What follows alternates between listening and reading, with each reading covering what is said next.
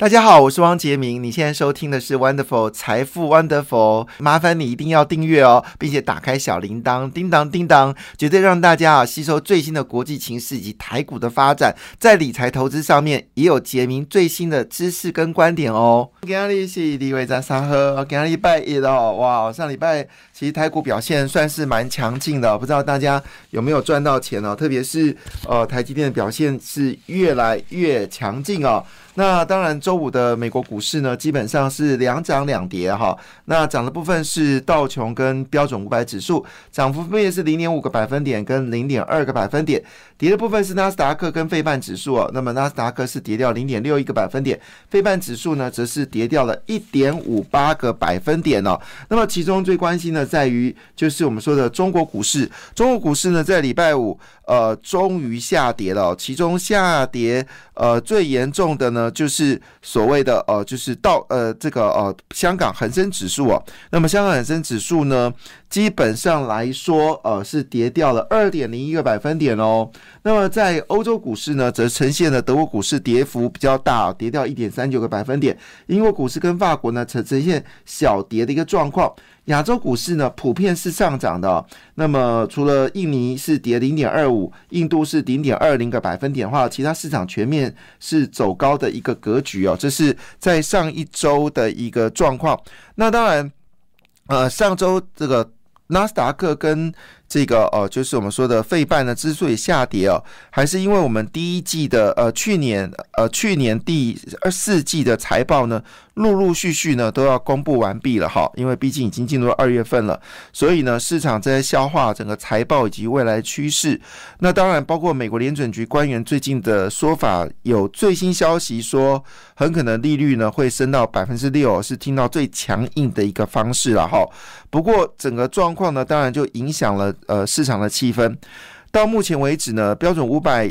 呃，指数以一半以上的企业都已经公布了去年第四季的财报，那么其中有六十九个百分点的企业本季的获利呢是优于预期哦，但是六十个百分点的比例是偏低的，平均值呢应该是将近八成的企业它的财报会优于预期哦，所以六十九 percent 是偏低的。通常美国的企业财报都比较保守啦，事实出来结果都会比较好。那因为最近呢，包括了就是中东国家呢开始减产石油，呃，俄罗斯减产石油，包呃最近俄罗斯减产石油，然后呢，中国开始启动一个复苏的一个状况，所以油价呢是有收高的一个气氛哦，使得整个费呃道琼之所以会大涨的原因，呃上涨的原因不大涨，上涨原因主要是因为能源股呢是收高了三点九个百分点。或许某种程度，好，中国目前复苏的状况还是相对的比较稳定，特别在内需市场，所以油价有可能是往上看哦，这跟之前看法是呃完全不同，所以还是可以用能源基金来做操作了，好，只是说能源基金里面可能要加一些新能源。那密西根大学呢传出好消息哦，我们知道美国有四大指数哦，分别是纽约制造业数据哦、密西根消费者信心指数，还有这个呃费城呃费城的费城的 PMI 呃数据哦。好，这几个数据呢是美国四大主要的数据，其中密西根消费者信心指数呢公布出来了，美国二月份的消费信心指数呢已经有持续的一个改善状况哦，哇！这跟呃美国的联准局希望降低有没有错？有没有？有没有分歧呢？好，当然这里面还是要持续观察。那主要是因为呃一月份的就业数据实在是太好了，使得美国联准局呢对于利率部分呢已经朝向比较偏于保守的一个状态。那在呃上礼拜五呢，呃苹果股价呢持续的走高，这一波苹果反弹的幅度呢已经超过了三成以上哦。那当然呃这背后理由是因为中国解封，苹果的需求大幅增加，加上已经市场预期。苹果的十五啊，iPhone fifteen 啊，可能会有更多惊人的一些改变哦。价格呢，则是朝向六万块台币一支的方向进行啊。我的妈，真贵哈！好，那当然，呃，里面我们在仔细观察的部分呢，是在费半指数部分哦。费半指数呢，我们所最关心的是 NVIDIA。NVIDIA 呢，在上礼拜五呢，跌幅比较深哦，跌掉四点八个百分点。但我们知道，NVIDIA 这一波呢，从十一月下旬的底部哦，到目前为止呢，已经涨幅超过一倍了哈。所以跌四点八个百分点，基本上是可以被接受的一个状况。那据了解呢，美光很可能还是有持续裁员的可能哦。就美光的股价呢，是在费半指数里面呢，跌幅算是比较小的，只跌了零点六个百分点。好，那当然。呃，除此之外呢，我们有注意到，就是呃，德仪跟英特尔股价呢，竟然是逆势走高。哈，好了，那回到了就是台股部分呢，台积电 ADR 在礼拜五是下跌了一点三七个百分点哦，联电呢则是下跌了一点零八个百分点。好，但是呢，事实上，呃，国际的重要的呃这个财经呃投资银行呢，正式的把台湾的这个两金元双雄呢。调高了目标价，这是非常重要的一个数据哦，提供大家做参考。好，那回到台股部分呢？好，先谈一个好消息哦，啊，就是新宇航空。那新宇航空呢，这次呃重新来过呢，哦，确实是非常的。强劲哦，那么新宇航空呢？呃，一月份的营收呢，一口气暴增了五十八个百分点哦。那么年增率跟去年的一月份相比呢，是大增了十三倍哦。那么创下开航以来的新高。那新宇航空呢，基本上要上新贵了。那么新贵完之后，就会上这个呃上柜。那这个部分呢，恐怕未来新宇航空会是一个嗯值得观察的一个大。标股哈，恐怕是航空类最强的股票。那当然，它的主要的竞争对手呢，会是华航的旗下的这个呃这个呃我们说的这个航空公司哦。那未来会不会有什么情况会发生呢？哈，当然也非常开心了哈。新宇航空有飞关岛，那我们就不要寄望华航了哈。好，那三四月呢，还有包机直飞，哈，那看起来应该值得关心。不过我要提的不是这里，而是提的是说，呃，整个航空业大幅增加的一个状况，是不是代表着就是全球的一个观光的复苏呢？有一则新闻非常有趣哦，就两则新闻把它对来看哦。第一个就是东元，好，那么东元呢，其实在土耳其有设。呃，工厂哈，那么专门提供呢，就是土耳其呃的家电所需要的这个所谓的亚这个所谓的马达，所以呢，东元其实进行的非常的顺了。那么据了解呢，东元在印度哦，已经呃正式设工厂了，所以台湾越来越多厂商呢朝印度去设工厂。同时呢，东元呢也决定要去美国来设工厂哦。那么设工厂的目的，当然就是为了电动的车的动力系统哦。那么东元不能在这个电动车里面哦，就失去它的位置，因为毕竟它是台湾最大的马达工厂哦。那能不能得到红海的青睐，使用东元的马达，这也是一个关键的一个一个形态哦。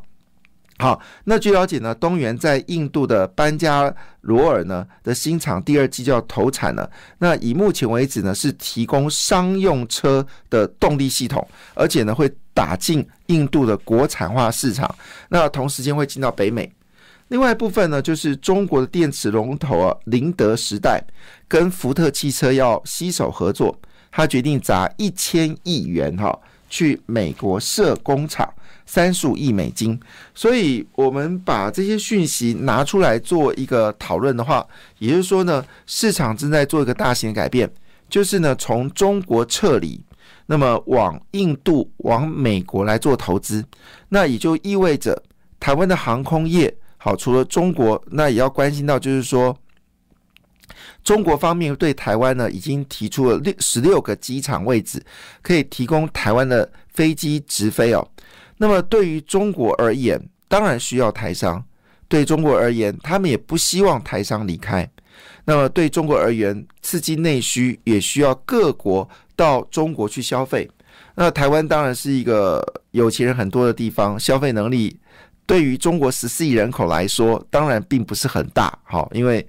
呃，十四亿人口，你再大的数字除以十四亿都是小数字，可是可以意味着一件事情，就是说，假设好，就是台湾的啊航空复兴的，因为受到商业的影响，会加大整个航空业的一个运输，加上台湾闷三年哦，会有很多人出国旅行之外，好，那我认为将是华航啦、长荣航空啦、新宇航空的股价，当然还是有机会哦持续的一个走高。但更重要的事情是，这背后是代表台湾的关键影响力会越来越大。好，不论是对中国的关键影响力，对越南、对泰国、对印度，甚至对欧洲、欧盟、英国，一直到美国、墨西哥、加拿大。好，甚至未来可能有机会啊，看拉丁美洲对台湾的态度。好，也许在未来的一个情况下，台湾的影响性会越来越惊人。也就是说呢，台湾大型企业的影响性会越来越大，这对台湾来说确实是一件很重要的事情。那因为谈到了电动车哦，我们知道有一档股票叫做同心电，那么同心电呢，基本上是全球最主要的一个所谓的影像感测器。的一个呃封装测试厂商，也是索尼的合作厂商啊。那因为去年受到整个消费电子大幅的萎缩，库存增加呢，同性恋的股价呢有明显的下跌。但是呢，刚刚公布了哦，就是去年的合并营收呢，竟然较前年还是有增长，增长一点五个百分点，营收依旧创历史新高，呃，非常非常的特别哦，因为我们原本以为是。不行的，那背后原因是因为呢，日本的 Honda 跟 Sony 呢展现了新一代的电动概念原型哦，叫做 Afrila。好，它整个车外镜头的感测器呢是高达十四颗，全车呢总共用到四十五颗的镜头感测器。那我们知道，你的手机再怎么厉害啊，大概就是四颗啦，就大概四颗。但是电动车用的数量呢，是一个手机所需要的啊，四四。呃，十倍。那当然，燃油车现在也需求量也在增加，最高燃油车呢已经需要大概八颗的这个感测器。所以呢，不论是从汽油车变电动车，或者是电动车跟手机来做比较呢，其实感测器的需求是大幅增加。特别是什么呢？因为车子现在越来越走向自驾功能。好，那么自驾分两种了哈。一个叫做 Autopilot，就是我们现在 Level One 到 Level 三，好，所以你现在停车，只要你设定停车钮，它就可以自动停车，或者是呃倒车雷达，或者是呃我们说的一般简单的一些车子自驾功能。那么呃特斯拉所用的是 Self Self Auto 呃 Drive。Self fully 呃 fully self drive 好，它是全自驾，全自驾又跟 autopilot 又不一样，一个是自动导航，一个是所谓的全自驾。那么，所以将来整个所谓感应器的需求一定会大幅增加，这是一个非常有趣的现象。我们就是谈到了，就是台湾的影响性哦。那当然，大家最关心的是今天在这个《工商时报》的头版哦，就是高盛。好，正式调高了金元双雄的目标价。那么，其中台积电呢，因为元月的营收是相对非常的亮眼哦，所以呢，他们决定要继续的调高台积电的目标价。那么，现在台积电的目标价呢，最低的是高呃花旗哦，花旗的目标价只有五百五十块啊。应该是会被严重的打脸哦，但是据了解呢，花旗也看苗头不对哦，从原本的五十五五百五十块的目标价呢，已经调高到六百二十块。高盛原本预估台积的目标价呢，只有五百七七块啊，那么现在呢，已经调高到七百零八块啊。当然，呃，中间的平均值呢，大约就是前坡的高点六百八十块。台币的这个台积电哦，那大家们解套当然也会在意，而台积电价格也攸关我们的劳动基金哦。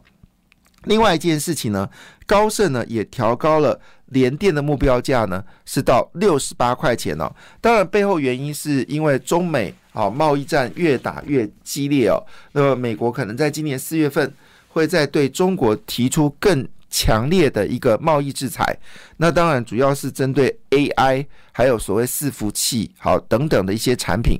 那据了解呢，这些订单呢都会转移从中国呢转移到台湾哦。那所以在这次选择权里面就看得很清楚哦，在礼拜六、礼拜五的选择权里面看得很清楚，台积电相关的呃这个这个选择权呢表现的非常好哦。那么其中呢，包括了世界先进啊，那主要因为世界先进呢，呃，营收呢冲向了三十二点零三亿元哦。一月份的工作天数减少，但是月增率高达十三点六九个百分点。那么这也让市场为之惊艳哦，解营收终止连续四个月下滑的一个走势。当然，世界先进股价已经逼近一百块，有没有机会往上走高？那世界先进同时也是做所谓的影像感测器的。呃，制造好晶圆代工，所以在礼拜五的时候呢，世界先进选择性往上走高。另外，台积电呢，在礼拜五呢也是表现非常强劲。另外呢，汉唐跟上品呢也是跟进走高哦。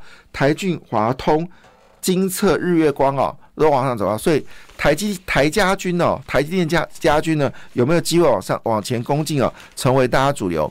当然，最关心的还部分是属于的聊天的 AI 哦，才是主流。感谢你的收听，也祝福你投资顺利，荷包一定要给它满满哦。请订阅杰明的 Podcast 跟 YouTube 频道《财富 Wonderful》。感谢，谢谢 Lola。